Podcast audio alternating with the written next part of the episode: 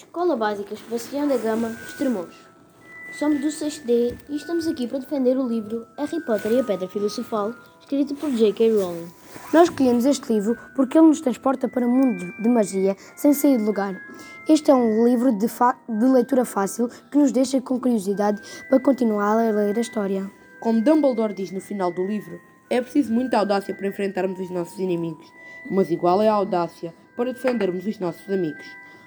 Harry Potter e a Pedra Filosofal, pois tu também podes ser um feiticeiro e viajar para mundos mágicos.